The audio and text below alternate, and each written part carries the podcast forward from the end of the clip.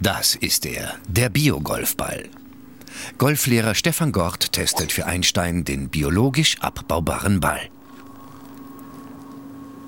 Emper-Forscher Manfred Zinn hat den Biogolfball entwickelt. Und so kam es zu dieser etwas schrägen Idee.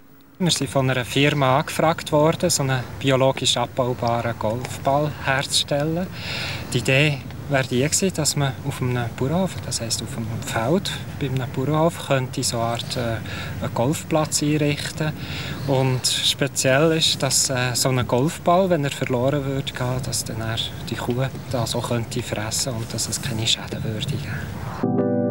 Im Forschungslabor wurde die kühne Idee umgesetzt. Zinn zeigt, wer ihm dabei behilflich war, wer für ihn das Plastik macht. In diesem Fluoreszenzmikroskop sieht man die Bakterien. Das wären die hellen Punkte. Und innen drin noch heller oder zum Teil auch rot sieht man unser Bioplastik. Generell kann man sagen, dass äh, die dicken, fetten Bakterien natürlich auch viel Plastik haben. Dass Bakterien Plastik produzieren, ist schon länger bekannt. Die Anwendungen des Bioplastiks stehen aber noch in den Anfängen. Erst dank solcher Bioreaktoren können größere Mengen Bioplastik hergestellt werden. Da drin sitzen unsere Bakterien, da können wir sogar unter Druck setzen, dass wir höhere Zelldichten bekommen, also richtig fette Zellen drin. Hier haben wir unsere Vorratstank, da sind die Nährstoffe drin, die werden zugefüttert zum Bioreaktor. Das Plastikbakterium wird mit Fettsäuren gefüttert und die können zum Beispiel aus altem Frittieröl oder Fleischabfällen gewonnen werden. Aus Abfall wird Plastik. Wenn man jetzt äh, den Golfball anschaut, das sind ungefähr 50 Gramm, da bräuchten wir sicher 500 Gramm Fett, Fleischabfall.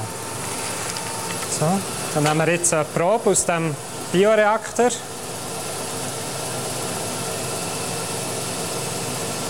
Da sind unsere Zellen drin, die das Plastik akkumulieren. Die müssen wir jetzt trocknen. Und wenn wir es nachher äh, getrocknet haben, sieht es so aus. Da haben wir wirklich die Zellen mit unserem Plastik drin. Die gefriergetrockneten Bakterien kommen nun ins Chemielabor. Hier löst Zinn das Bioplastik heraus. Es wird kräftig gerührt, geschüttelt und gemixt. Und das alles von Hand. Deshalb ist das EMPA Bioplastik auch sehr teuer und kann daher nur für die Forschung und die Entwicklung von neuen Produkten verwendet werden. Ja, da haben wir jetzt da gerade raus extrahiert, aus den Bakterien rausgelöst. Das ist jetzt ein biologisch abbaubares Plastik, eine Ursubstanz, die wir brauchen für unseren Golfball. Mit dem Bioplastik lassen sich aber natürlich nicht nur Golfbälle herstellen. Die Anwendungen sind vielseitig.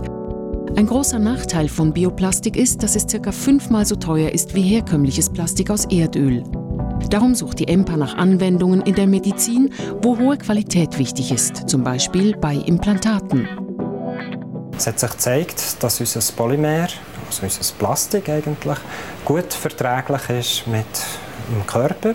Also wir arbeiten an Implantat, zum Beispiel eben das Hüftimplantat, wo wir die Integration im Knochen verbessern Zurück zum Öko-Golfball, der auf den ersten Blick alles andere als biologisch abbaubar erscheint. Ja, da gibt es natürlich unterschiedliche Abbaustadien. Auf dem ersten Beispiel sieht man da die Zellen, die sitzen gerade darauf ab, die besiedeln den Golfball. Wenn wir ein bisschen später schauen, so nach etwa einem halben Jahr, sieht man, da wird wirklich der Ball abgebaut. Wenn wir noch ein bisschen später schauen, so geht es ihm wirklich gar nicht mehr gut. Einen Nachmittag lang hat Stefan Gort den Biogolfball in verschiedenen Situationen getestet. Sein Fazit? Also ich muss ehrlich sagen, ich bin positiv überrascht. Man kann sagen, auf dem Abschlag merkt man, er ist leicht schwerer. Flug, Flugeigenschaften sind grundsätzlich gut, also er fliegt sehr gut. Nicht so lang, wenn man vielleicht mit einem Original vergleicht, aber ist natürlich auch noch nicht ganz so ausgereift. Ob dieser Golfball je in den Handel kommt, ist fraglich. Die Idee jedoch ist ein Volltreffer.